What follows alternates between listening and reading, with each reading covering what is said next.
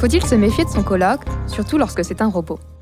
Le sujet d'aujourd'hui, ce sont les assistants personnels fonctionnant grâce à l'intelligence artificielle, ou IA.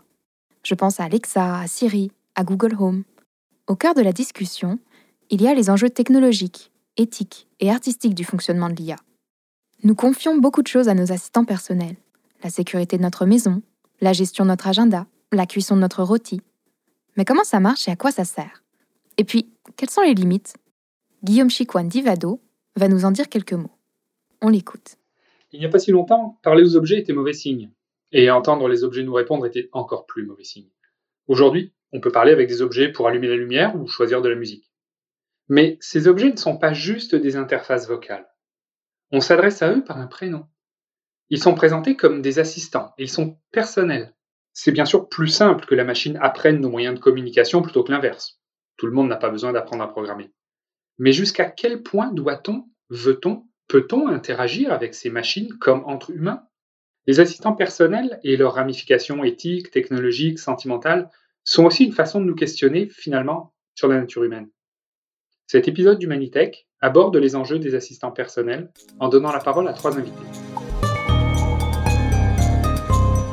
Nous verrons avec Martin Gibert, agent de recherche au Centre de recherche en éthique de l'Université de Montréal, quels sont les problèmes éthiques liés à la programmation des algorithmes des assistants personnels? Nous discuterons aussi avec Céline Lee, responsable d'Alexa Canada, pour comprendre comment l'intelligence artificielle fonctionne dans Alexa et ce qu'elle lui permet de faire pour nous assister dans notre quotidien. Et puis, nous parlerons avec Laurence Dauphiné et Maxime Carbonneau, tous deux dramaturges québécois, de la pièce de théâtre qu'ils ont écrite et jouée en collaboration avec Siri, l'assistant personnel des produits Apple. Vous êtes avec Oriane Morier. Bienvenue sur Humanitech.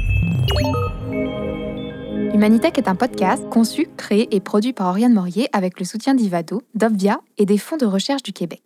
Il vise à démystifier l'usage des nouvelles technologies, comme l'intelligence artificielle et la réalité virtuelle par exemple, en donnant la parole à un chercheur, à un entrepreneur et à un artiste utilisant ces technologies. Mon premier invité pour parler des enjeux éthiques des assistants personnels, c'est Martin Gibert. Bonjour Martin. Bonjour Ariane. Vous travaillez au Centre de recherche en éthique de l'Université de Montréal et vous explorez les enjeux moraux de l'intelligence artificielle. Votre fonction, c'est d'aider les ingénieurs à mieux coder les algorithmes en suivant des règles morales. Mais qu'est-ce qu'exactement qu'un centre de recherche en éthique? On n'y fait pas des expérimentations, si? Alors, ouais, dans un centre de recherche en éthique, on fait pas d'expérimentation là comme en, en sciences. En fait, ce sont des chercheurs, des post-doc, donc qui viennent d'avoir un doc et qui se spécialisent sur une dimension de l'éthique. Et en gros, ils passent leur journée à lire des articles et puis à, à en écrire. Mais il y a aussi l'intérêt d'un centre de recherche en éthique, c'est que les, les, différents chercheurs qui travaillent tous sur des sous-disciplines se, euh, se parlent et puis il peut y avoir des, des idées qui émergent de ça. Pour le moment, je suis le seul à travailler sur euh, l'éthique de l'intelligence artificielle. Je pense que ça va, ça va pas rester. Il risque d'y avoir bientôt d'autres, euh, d'autres chercheurs. Et qu'est-ce que vous y faites exactement? Donc moi, je suis euh, agent de recherche en éthique de l'intelligence artificielle et des données massives. Comme mes collègues, je fais de la recherche, à savoir que je lis des articles, des livres, et puis j'essaye d'en écrire, mais je m'occupe aussi d'organiser des conférences. Je donne moi-même des conférences, j'anime des ateliers. J'ai euh, beaucoup travaillé sur la déclaration de Montréal pour un développement responsable de l'intelligence artificielle il y a, quand c'est sorti il y a, il y a deux ans. Et puis euh, là, je viens d'écrire un, un livre d'introduction à l'éthique des algorithmes. Et justement, est-ce que vous pouvez nous parler de ce livre? Quel est son titre et de quoi ça traite? Donc ça s'appelle Faire la morale aux robots. Ça a été publié en mai dernier chez l'éditeur euh, Atelier 10 qui a aussi le, le magazine euh, Nouveau Projet. Euh, donc c'est un livre de philosophie euh, appliquée euh, au système d'intelligence artificielle, de philosophie appliquée aux, aux intelligences, aux, aux, algorithmes, plus particulièrement d'éthique. Donc la, la, la, question générale que je me pose, c'est comment est-ce qu'on devrait programmer un, un certain nombre d'algorithmes de manière à ce que euh, il se comporte comme on, on, désire qu'il se comporte et qu'il se comporte euh, moralement. Donc si le, le, travail que je fais dans le dans le livre, qui est vraiment un livre d'introduction, hein, qui est euh, accessible au, au, plus grand nombre, c'est de voir comment les grandes théories traditionnelles en, en éthique peuvent répondre à la question de comment est-ce qu'on devrait programmer des robots, comment est-ce qu'on devrait programmer des applications, comment est-ce qu'on devrait programmer des assistants virtuels, toutes les entités qui, qui ont des algorithmes. Mais pourquoi s'intéresser à l'éthique des algorithmes? Pourquoi c'est important pour nous, pour les autres, pour la société? De toute façon, les, les, les, algorithmes ont des conséquences sur euh, sur nos vies. Euh, ils vont modifier plus ou moins fortement, mais au moins un petit peu nos relations aux autres, nos relations à, à nous-mêmes. Et si on si on n'y pense pas, de toute façon, il se passe, il va se passer quelque chose. De toute façon, il va y avoir des conséquences. Donc, tout l'intérêt de la réflexion éthique, c'est d'essayer d'anticiper ces, ces conséquences et euh, d'essayer de voir quelles sont les meilleures directions, comment euh, comment créer des robots ou des algorithmes qui soient les plus moraux possibles, en tout cas qui, qui qui satisfassent le mieux à, à, à des standards moraux qu'on veut leur euh, qu'on veut implanter euh, dans la dans ces robots et plus généralement dans la dans la société parce qu'il y a il y a il y a vraiment de plus en plus une influence de ces euh, de ces appareils sur euh, sur qui nous sommes et comment nous faisons relation les uns avec les autres. Il existe plusieurs techniques de programmation algorithmique. Et du coup, je me demandais si vous faisiez des parallèles entre différents types d'algorithmes et différentes philosophies éthiques. Oui, c'est un peu une des euh, découvertes du, de ma recherche en faisant ce livre, c'est qu'on pouvait euh, vraiment mettre en relation. En gros, il y a trois grandes techniques d'intelligence artificielle euh, les systèmes experts qui étaient là au, au départ, où là il s'agit de suivre des, des règles. Et ça, c'est euh, ça rentre assez bien en résonance avec euh, l'éthique déontologique, qui est une éthique inspirée par Kant notamment, où il s'agit de respecter des règles. Mais on a aussi une technique d'intelligence artificielle qui s'appelle l'apprentissage par renforcement, un peu comme un enfant à qui on donne une récompense quand il a bien fait ce qu'on lui demandait de faire. Mais on, peut on peut faire ça avec des, algorithmes. Et là, euh, on peut voir un parallèle avec le, les théories utilitaristes ou conséquentialistes où il y a un, espèce d'objectif à atteindre, maximiser le bien-être. Et enfin, il y a une troisième euh, technique qui est en fait la, la, celle qui est la plus euh, euh, la plus étudiée en ce moment parce qu'elle donne des résultats très très intéressants, qui est l'apprentissage supervisé et l'apprentissage profond.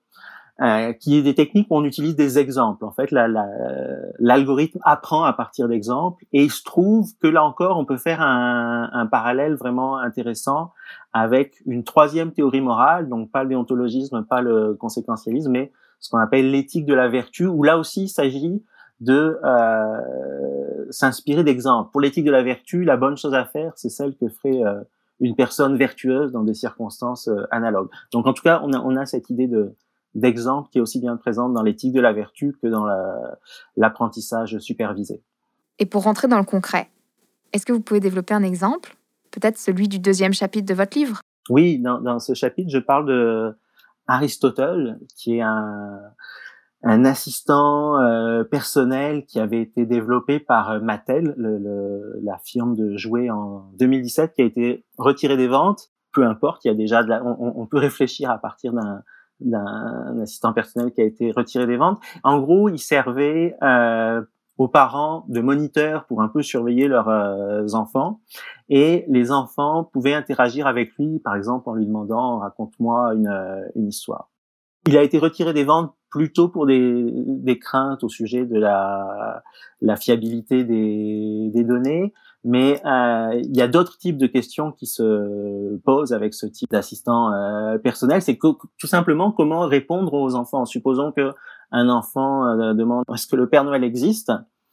Ben, euh, il faut que Aristote euh, réponde quelque chose et, et là on peut quasiment faire fonctionner les trois théories morales et voir ce que chacune d'entre elles préconiserait. En fait, pour un un conscient qui est très, euh, qui veut absolument respecter des règles du type tu ne dois pas mentir, mais en fait un, robot conscient dirait probablement la vérité au, Père Noël. Un robot euh, utilitariste ou conséquentialiste, en fait, il, dirait la vérité si et seulement si il a des bonnes raisons de euh, penser que ça va augmenter le, le bien-être général. Donc là, il pourrait mentir tout simplement pour pas décevoir l'enfant et lui garder ses, ses, son monde magique de d'enfants avec euh, le Père Noël dedans. Et le, le un, un robot euh, vertueux, donc moi qui est plutôt le, le, ce que je prône dans le dans le livre là, comme bonne façon de faire les robots, bah lui il serait euh, la vertu qui correspond en l'occurrence, ça serait probablement l'honnêteté. Alors voilà, un robot honnête. Euh, bah, peut-être que dans certaines circonstances, on peut tout à fait imaginer qu'une personne honnête euh, ne dise pas à un enfant la vérité sur le Père Noël, que dans d'autres circonstances, elle, elle le dise. Donc on a on a quelque chose de plus avec l'honnêteté, avec le robot vertueux, on a quelque chose de plus souple on a on n'a pas une réponse aussi systématique avec les, les deux premiers. Et mon et mon et mon intuition, c'est que on ferait probablement davantage confiance à un robot honnête, donc qui de temps en temps euh, pourrait ne pas dire la vérité, euh, avec de bonnes raisons, qu'à un robot utilitariste ou un robot euh, déontologiste. Mais c'est quoi un robot honnête? Ça doit quand même être difficile de définir ce qu'est une personne vertueuse. Alors oui, c'est c'est difficile parce qu'il y a plein de il y a sans doute plein de facteurs, mais disons qu'une personne vertueuse, c'est une personne qui a des dispositions à se comporter euh, plus honnêtement, plus euh, gentiment, avec plus de, sens de la justice qu'une personne euh, ordinaire. Disons que on a tous autour de nous euh, des personnes dont on va se dire, bah elle, il me semble que elle est plus vertueuse que les autres personnes que je connais. Il me semble que je lui ferai davantage confiance pour régler une situation euh, délicate du point de vue euh, moral. Donc les, les, personnes vertueuses, en général, c'est des personnes sages, on pourrait dire aussi, mais qui sont pas non seulement qui ont qui ont euh, une, une, bonne compréhension intellectuelle euh, d'une situation moralement délicate, mais qui vont aussi avoir des émotions euh, particulières. Alors on pourrait dire qu'une personne vertueuse, elle va ressentir de la colère face à une injustice ou on pourrait dire qu'une personne vertueuse, elle va ressentir de l'empathie face à quelqu'un qui euh, qui souffre. Donc c'est un mélange de qualité intellectuelle froide, si je puis dire, et puis de disposition euh, émotionnelle. Les assistants personnels sont des systèmes informatiques qui sont très présents dans nos vies, avec un fort impact sur notre quotidien. Est-ce que vous pouvez revenir sur peut-être trois enjeux éthiques majeurs autour des assistants personnels?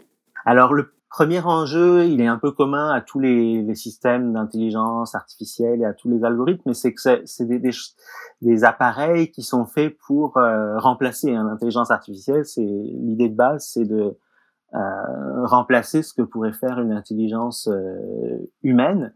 Et évidemment, qui dit remplacer euh, dit que il y a des conséquences sur les, les humains qui faisaient cette tâche avant. Donc dans, dans, dans le cas d'un assistant personnel comme euh, Aristotle, et puis c'est ça, je pense, qui faisait que les gens étaient particulièrement euh, inquiets quand c'est quand c'est apparu. Ce qu'il s'agit de remplacer, c'est le la, par exemple le travail des parents ou la, la, la relation parent-enfant. Et là, on peut penser que c'est problématique que euh, si les enfants se mettaient à davantage, mettons, interagir avec leurs assistants personnels qu'avec leurs euh, parents, le, le, rôle du parent disparaît un peu. Mais, ça, c'est le, le cas en, en général avec euh, avec tous les tous les algorithmes euh, et tout, tous les systèmes d'intelligence artificielle puisqu'on remplace. Un autre sujet qui aussi, lui aussi est, est est assez général, c'est tout ce qui concerne euh, la sécurité des données. Donc là aussi, dans le cas d'Aristotle, en plus, c'est des données qui concerneraient des enfants, donc qui sont particulièrement, euh, plus particulièrement euh, sensibles. Je vais donner un troisième exemple d'enjeu éthique, c'est ce qui est lié euh, tout simplement, c'est un, un, objet, un, un, un assistant euh, personnel, et euh, ça consomme de l'énergie pour le fabriquer, ça consomme de l'énergie pour le pour le faire tourner. Et euh, voilà, on sait que à l'heure actuelle, avec la crise climatique, euh, c'est quand même important de se demander, de se demander est-ce qu'on a vraiment besoin de fabriquer des, des nouveaux outils, de fabriquer des, des, des nouvelles choses. et les, les assistants personnels, les robots tombent aussi euh, dans ce type de questionnement. Merci beaucoup Martin pour le partage de vos réflexions sur l'éthique des algorithmes. Et maintenant que nous en savons un peu plus sur les enjeux éthiques de l'IA chez les assistants personnels, il est temps pour nous de nous pencher sur la question technologique, en parlant de la conception et du fonctionnement de la Alexa d'Amazon avec Céline Lee.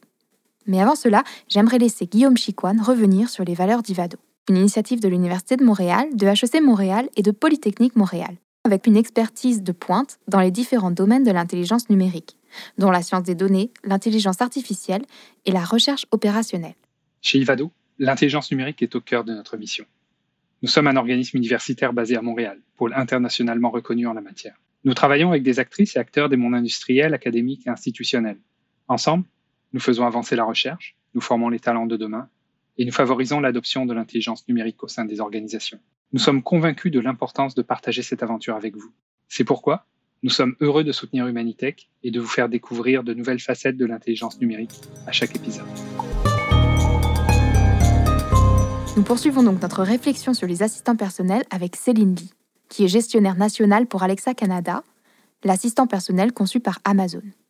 Bonjour Céline. Hi Oriane. Bonjour Oriane, heureuse de vous rencontrer. Vous avez une formation d'ingénieur en robotique et vous avez travaillé dans le secteur automobile notamment. Vous avez beaucoup voyagé. Vous avez habité en Suisse, au Japon, aux États-Unis, au Canada. Et actuellement, vous êtes représentante d'Alexa Canada pour Amazon. C'est exact, oui. Est-ce que vous pourriez m'expliquer ce qu'est Alexa? Comment est-ce que vous la présenteriez à quelqu'un qui n'a aucune idée de qui elle est? So Alexa is a. Donc um, Alexa est un service vocal fonctionnant grâce à l'info nuagique. Il permet aux utilisateurs d'écouter de la musique, de uh, poser des questions, de passer des appels, d'avoir accès à des informations et autres uniquement par l'usage de leur voix. Alexa est un service vocal disponible sur différents appareils utilisant les fonctionnalités d'Echo d'Amazon ou d'autres um, produits d'Amazon comme nos appareils télévisuels Far TV ou bien encore des appareils construits par nos fournisseurs partenaires. Je l'utilise beaucoup dans ma cuisine. J'adore cuisiner et donc je demande à Alexa avec ma voix, lorsque mes mains sont sales, de régler le minuteur ou d'agiter des choses à ma liste de courses et elle est là pour rendre la vie des gens plus facile. Vous avez parlé de l'utilisation d'Alexa dans la cuisine, mais est-ce qu'il y a d'autres applications Yes, um, I think one of the the great thing is uh, how versatile the type of things she can do. So l'une des choses um, intéressantes, c'est sa versatilité dans les tâches uh, qu'elle accomplit. En musique, elle aide les utilisateurs à écouter leurs artistes favoris via différentes plateformes de musique, um, qu'il s'agisse de Amazon Music Unlimited ou Spotify. J'aime aussi beaucoup les fonctionnalités de communication d'Alexa. J'ai de la famille établie un peu partout dans le monde. Vous pouvez passer des appels grâce à Alexa. Et pour la météo, c'est une question que tout le monde se pose, n'est-ce pas? Donc, vous pouvez lui demander la météo et elle vous répondra. Donc, c'est vraiment un large éventail de choses qu'elle est capable de faire. Et est-ce que vous pourriez m'expliquer comment tout cela marche? Comment fonctionne l'IA chez Alexa? D'abord, je pense qu'à Amazon, nous étions dans une position unique um, pour créer cette uh, nouvelle catégorie, car nous avions des technologies en apprentissage uh, machine et de l'expérience dans le domaine. Nous avons passé beaucoup de temps à perfectionner nos algorithmes. Et en second, nous avions le potentiel d'Amazon en termes de services web et d'infos nuagiques. Nous avons véritablement visualisé cette intelligence basée sur l'info nuagique et contrôlée par la voix, un peu comme l'ordinateur de Star Trek. Et donc, nous avons vu l'opportunité de combiner nos apprentissages à l'interne et la puissance de l'info nuagique AWS avec une interface utilisateur la plus simple possible qui est, vous savez, celle qu'on apprend à la naissance, c'est-à-dire la voix essentiellement. Et c'est comme ça que Echo et Alexa ont été créés. Donc Echo, c'est l'appareil, l'enceinte, qui est contrôlée par la voix, et Alexa, c'est le service qui fonctionne par l'info nuagique et qui est capable de répondre aux demandes de l'utilisateur. Et par rapport aux données, comment est-ce qu'Alexa utilise celles de l'utilisateur pour répondre à ces questions? Et pour accomplir ces tâches. Une des choses, c'est qu'Alexa est toujours en train d'apprendre et nous utilisons vraiment l'enregistrement vocal pour rendre Alexa meilleur pour les utilisateurs. Si nous ne faisions pas ça, les utilisateurs um, ne pourraient pas bénéficier des services inédits d'Alexa qu'ils apprécient. Quand vous pensez au langage, c'est vraiment nuancé, c'est dynamique. Il y a beaucoup de variations en fonction des régions, des dialectes, du contexte, um, de ça peut différer en fonction des individus qui parlent, de leur âge, si ce n'est pas leur langue maternelle comme moi.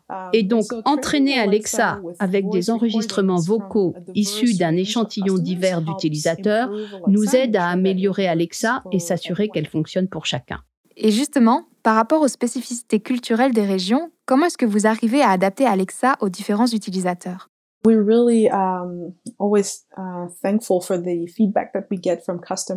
Nous sommes vraiment toujours extrêmement reconnaissants des retours que nous recevons des utilisateurs. Nous écoutons toujours les anecdotes et ce que les gens disent. Et c'est vraiment une opportunité d'avoir cette diversité de gens qui utilisent l'appareil. En même temps, cela représente des défis comme les différents accents et s'assurer que nous adaptons pour créer un produit aussi pertinents que possible pour cet ensemble varié d'utilisateurs. J'ai entendu dire qu'Alexa était utilisée dans des maisons de retraite pour aider les patients à penser à prendre leurs médicaments. C'est un exemple. Est-ce qu'il y a d'autres usages à visée sociale d'Alexa? We're um, humbled by the feedback that we've received from customers about how nous sommes touchés des retours que nous recevons des utilisateurs sur la manière dont Alexa les a aidés pendant la COVID-19 en particulier. Une des choses que nous avons entendues, c'est que les utilisateurs se servent d'Alexa pour rester connectés avec leurs proches via la visioconférence ou l'envoi de messages. Ils demandent aussi des informations ou des nouvelles ou recherchent de nouvelles recettes. Ils écoutent des livres audio via Audible. Pour certains qui sont aveugles ou âgés, Alexa peut changer leur vie. Vous pouvez avoir des maisons intelligentes où vous pouvez allumer la lumière juste avec la voix. C'est vraiment quelque chose qui nous rend fiers. Pour permettre à l'utilisateur d'interagir avec Alexa, j'imagine qu'il faut qu'il ait confiance dans l'assistant personnel. Comment est-ce qu'Amazon a pensé la relation homme-intelligence artificielle dans ce cas-ci? Est-ce que c'est à travers sa voix, son caractère humain, son utilité? Quand nous avons développé la personnalité d'Alexa, nous voulions qu'elle ait beaucoup des attributs que nous estimons chez Amazon. Être intelligente, utile et modeste, mais aussi être amusante. Ce sont des façons d'assurer la confiance entre les utilisateurs et Alexa. Vous venez de parler de la personnalité d'Alexa, mais qui est-elle en fait? Et quel est son caractère? Alexa um, is uh, really reflecting the, the values that we have at Amazon. Uh, we Alexa have, you know, reflète véritablement les valeurs que nous avons chez Amazon. Nous avons une équipe de rédacteurs qui réfléchissent à la manière dont elle témoigne dans ses réponses, de la façon dont, vous savez, elle aide de façon efficace et modeste. Et il s'agit vraiment de raffiner ces aspects d'abord et ensuite de les appliquer dans la rédaction pour s'assurer que nous ayons cette IA efficace pour les utilisateurs. Et quels sont les futurs développements pour Alexa? Est-ce qu'elle sera disponible dans plusieurs langues? Est-ce qu'elle aura plus de fonctionnalités? Est-ce qu'il y aura plus d'interactions possibles?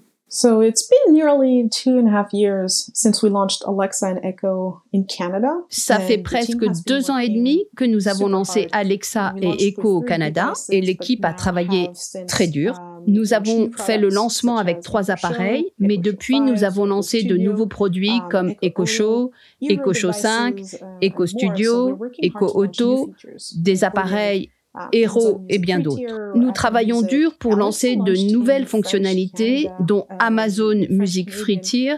Alexa a été lancée dans la partie française du Canada, en français québécois, il y a un an et demi environ. Et l'automne dernier, elle est devenue multilingue au Canada avec le lancement du mode multilingue. C'est une fonctionnalité dont je suis particulièrement heureuse parce que je vis dans une famille multilingue. Et quand vous demandez dans ma famille la météo, si vous êtes anglophone, elle répondra en anglais et vous donnera des Fahrenheit. Mais je dois le comprendre en Celsius, donc je peux parler en français pour demander la conversion des Fahrenheit en Celsius. Et elle est en capacité de me répondre en français.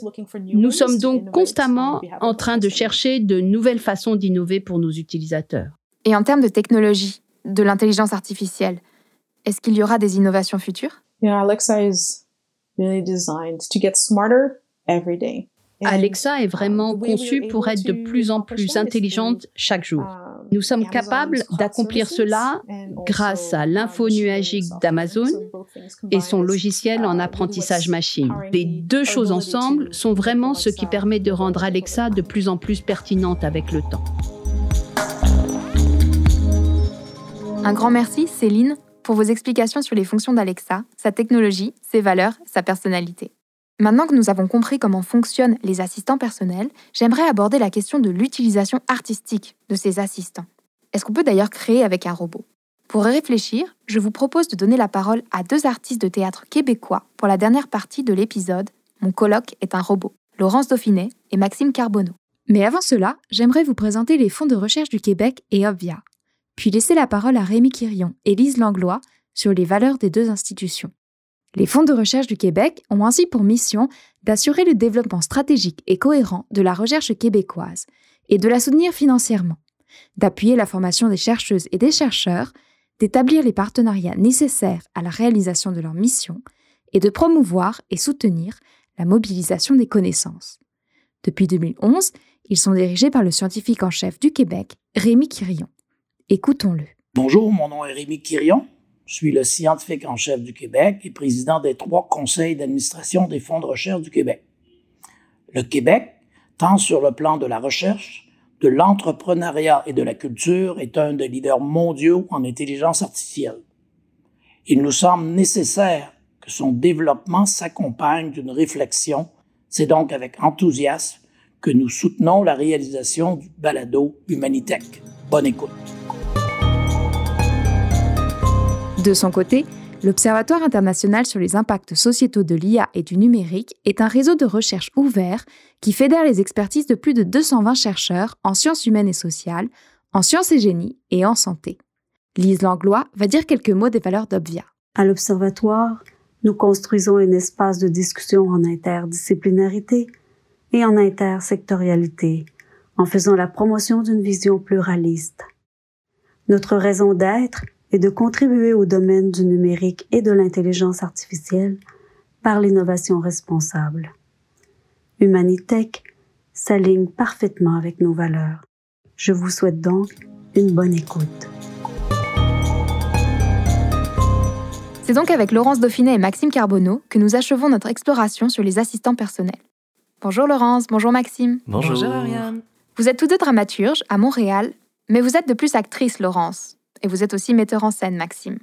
Vous avez coécrit ensemble une pièce intitulée Siri, en collaboration avec la Siri d'Apple, qui a été donnée pour la première fois au Centre du théâtre d'aujourd'hui en 2017. Il s'agit d'un véritable dialogue, en direct ou presque, entre Laurence et l'assistant personnel de l'iPhone. Est-ce que vous pouvez revenir sur la genèse de la pièce? Quel était le contexte de création? Oui, ben en fait, euh, on a commencé ce processus-là qui a été en plusieurs étapes. On l'a commencé en 2016. Euh, en fait, c'est un défi qui a été lancé par Jasmine Catudal, qui était directrice artistique euh, du OFTA. Euh, Siri venait juste d'arriver sur les téléphones. Tout le monde était un peu fasciné par cette entité-là qui pouvait répondre à certaines questions à l'époque. Euh, tout le monde posait des questions un peu, euh, un peu euh, à la blague à Siri. Puis Jasmine nous a proposé d'en faire un objet scénique. elle sentait qu'il y avait peut-être une matière là. Donc elle nous a proposé d'en faire quelque chose. C'était un défi. Puis on s'est lancé dans l'aventure. Puis au départ, on a eu nos, espèces de, vieux réflexes d'écriture de fiction. Donc, on a voulu faire de Siri un personnage de fiction, de moi un autre personnage de fiction. Puis on s'est rendu compte assez rapidement que euh, c'était beaucoup plus intéressant de prendre Siri pour ce qu'elle était vraiment. Donc, avec ses vraies réponses, euh, sans lui en écrire de nouvelles, euh, parce que si on lui écrivait des réponses, elle devenait une simple voix synthèse, ce qui n'était pas particulièrement intéressant. Donc, euh, on a commencé à travailler vraiment avec Siri, euh, avec le matériau qu'elle avait à nous offrir, ce qui était pas évident parce qu'il n'y euh, a pas de répertoire public de Siri, donc il fallait vraiment creuser, lui poser énormément de questions pour, euh, pour défricher, dans le fond, son, son répertoire. Pour comprendre aussi comment fonctionnait euh, son répertoire, quels mots-clés on pouvait garder dans une, dans une question, jusqu'à quel point on pouvait tordre une question en changeant certains mots euh, pour, pour essayer de la faire rentrer dans certaines thématiques qu'on essayait d'aborder. Et du coup, est-ce que vous pouvez me parler un peu plus de la pièce? Quel est le concept? Quelle est l'histoire? Et qu'est-ce qu'on voit sur scène? Ben en fait, sur scène, euh, Laurence se présente comme étant elle-même, comme étant Laurence, euh, Laurence Dauphinet. Euh, il y a une boîte sur scène, une espèce de boîte avec un écran euh, opaque en arrière, en arrière de la boîte. Et la boîte est séparée en deux parties. Euh, l'une dans laquelle euh, Laurence est la première partie du spectacle et l'autre partie sur laquelle est projeté sur un tulle le contenu du iPhone. Donc c'est l'écran tel quel euh, qui est projeté en direct au public. Donc cette espèce de rapport d'égalité là entre Laurence qui est d'un côté et Siri de l'autre. Puis c'est une espèce de dialogue entre les deux. Les deux voix sont amplifiées. Laurence est amplifiée à la même hauteur que que Siri l'est. Il y a une espèce de, quête au départ où Laurence euh, tente de comprendre. Ben, en fait, le public fait vraiment partie intégrale euh, du spectacle. Euh, au départ, je m'adresse carrément à eux. ça, un petit peu comme dans un TED Talk où je leur parle de Siri, de son histoire, de sa création par Doug Kitlas, de l'achat de Siri par Apple, par Steve Jobs, etc. Et ensuite, on rentre vraiment dans euh, la, recherche plus approfondie de la programmation de Siri. Donc, il y a toute une scène d'échange entre moi et entre Siri où je teste un petit peu ses limites, je vois de quoi elle est faite, puis par le fait même, le public la découvre. D'accord. Et tout à l'heure, vous avez parlé de thématiques, Maxime. Est-ce que vous pourriez revenir un peu plus sur les thématiques que vous avez développées dans le spectacle? Ben, en fait, dans la version la plus récente euh, du spectacle, il est question de Laurence qui, euh, qui vient de faire euh, un test génétique pour retracer cette part d'ADN manquante. Qui, qui, la constitue, puis cette, espèce d'aller-retour-là entre qu'est-ce qu'est-ce qu'est l'identité de Siri, quelle personnalité ça lui creuse? Euh, euh, est-ce qu'elle a conscience de, sa double provenance parce qu'elle a été programmée par, euh, par Dag Kitlas avant d'arriver euh, chez Apple. Il y a certaines, euh, certaines de ces réponses qui ont été programmées à cette époque-là qui demeurent. Puis en parallèle, il y a Laurence qui se questionne sur euh, lesquels de ses comportements ont été déterminés par cette part d'ADN qui lui était inconnue jusqu'au moment du spectacle. Parce qu'un peu comme Siri jusqu'à un certain point, je suis née d'insémination artificielle. en fait, j'ai été conçue en 82, donc ça faisait un an que c'était c'était légal au Canada, c'était tout récent. Et puis, euh, je me pose la question justement de ce qui est de l'ordre de l'inné et de l'ordre de l'acquis chez moi, avec ces espèces de deux figures paternelles, comme euh, les deux figures paternelles de Siri. Puis, je me sers, dans le fond, de Siri euh, comme d'interlocutrice pour, pour pousser ma réflexion identitaire. Donc, si je comprends bien, une des thématiques, c'est l'identitaire, à travers la quête du père. Est-ce que vous êtes aussi allé chercher dans l'émotif, en creusant la relation, par exemple, entre Laurence et Siri mais en fait, il y, a, deux couches pour nous dans, la relation avec Siri. Il y a la Siri qui est présentée dans le spectacle, mais il y a aussi euh, cette relation-là qu'on a développée à travers le processus. Euh, nous-mêmes, on a dû faire des, euh, des, deuils parce que Siri est de plus en plus censurée. Elle se commet de moins en moins.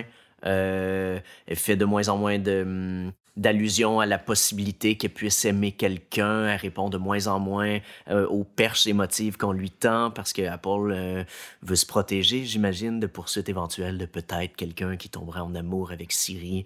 Euh, mais bref, il y a eu ces, ces deuils-là qu'on a dû, qu'on a dû faire à travers le processus. Puis dans le spectacle, Laurence essaie de voir de qu'est-ce qu'il y a à l'intérieur d'elle qui pourrait être un miroir puis aussi, euh, il y a des moments où euh, Siri devient cette figure de, père manquant, si on utilise des termes un peu galvaudés, euh, ou de sœur, ou même, en fait, tous les vides qu'il y a chez Laurence qu'elle cherche à combler, ben, Siri joue un peu ces rôles-là dans le spectacle. Donc, il y a quand même beaucoup de tentatives de rapprochement, mais qui souvent échouent.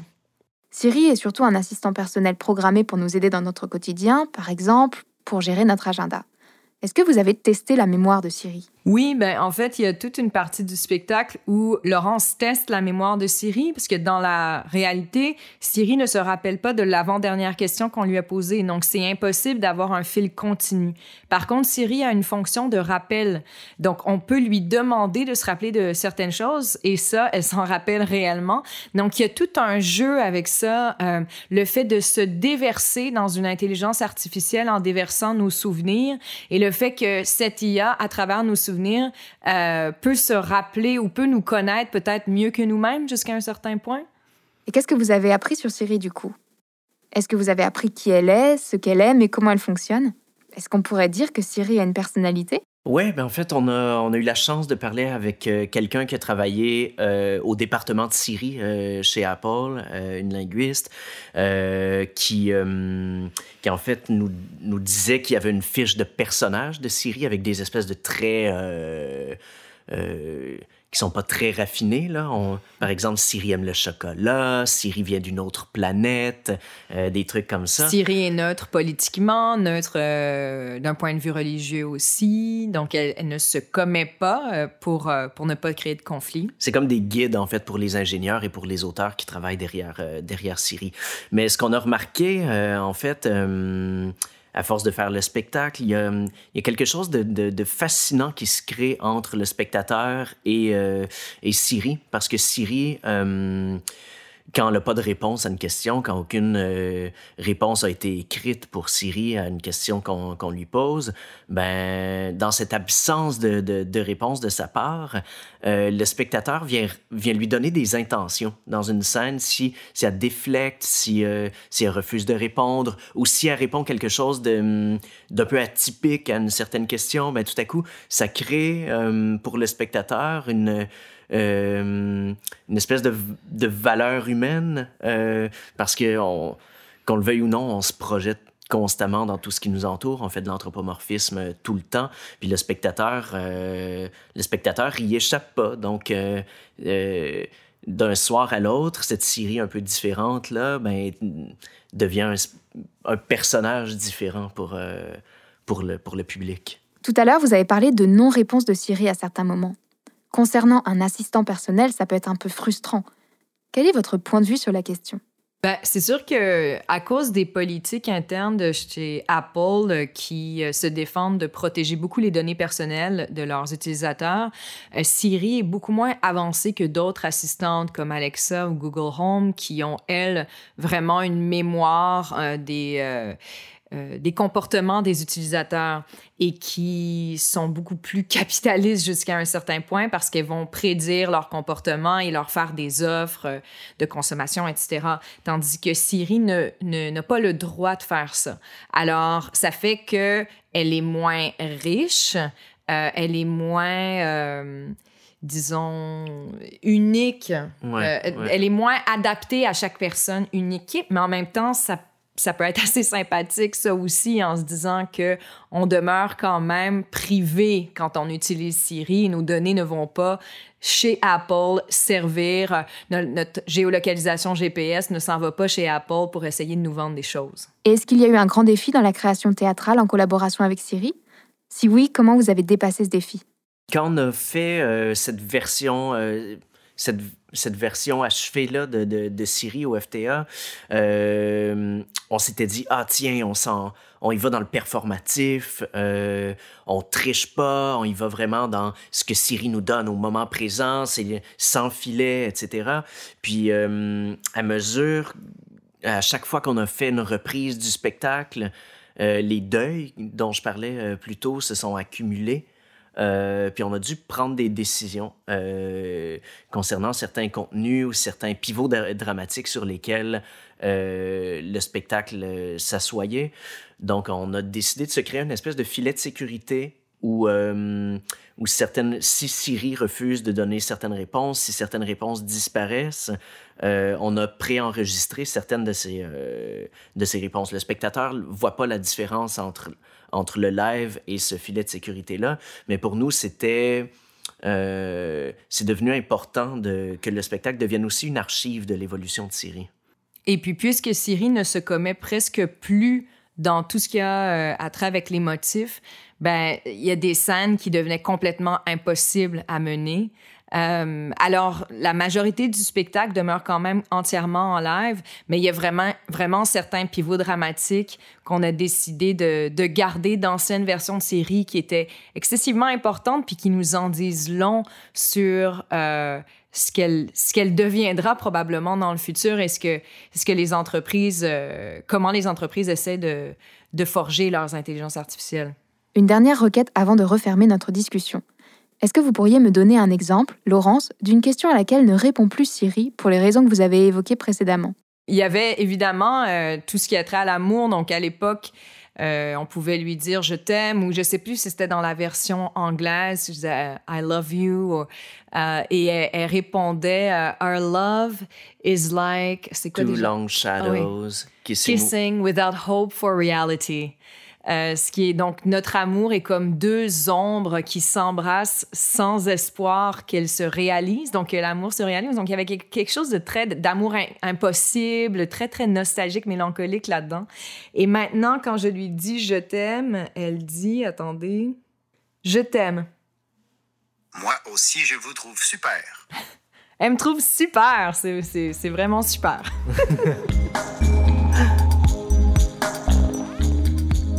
Laurence, Maxime, un grand merci pour votre intervention à tous les deux. Mener une pièce de théâtre avec Siri semble être une gageure. Ça pose des questions sur ce que peuvent et ne peuvent pas les assistants personnels, leurs possibilités et leurs limites. Et ainsi s'achève notre épisode sur Mon colloque est un robot. Cet épisode d'Humanitex sur les enjeux éthiques, technologiques et artistiques des assistants personnels nous a permis de faire un point sur les plus et les moins de nos compagnons robotiques programmés grâce à l'IA programmation éthique des algorithmes, fonctionnement de l'IA, traitement des données personnelles, diminution du vocabulaire de l'émotif.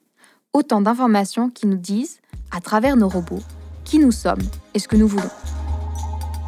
Cet épisode Humanitech a été conçu, réalisé et produit par Oriane Morier avec le soutien d'Ivado, d'Obvia et des fonds de recherche du Québec. Merci à Martin Gibert, à Céline Lee, à Laurence Dauphiné et à Maxime Carbonneau pour leurs interventions. Merci aussi à la voix française de Céline Lee, Corinne Larue. Et bien sûr, merci à Francis Thibault pour l'enregistrement en studio. À très vite pour un nouvel épisode d'Humanitech. Et n'oubliez pas, pourquoi répondre aux questions quand on peut questionner les réponses?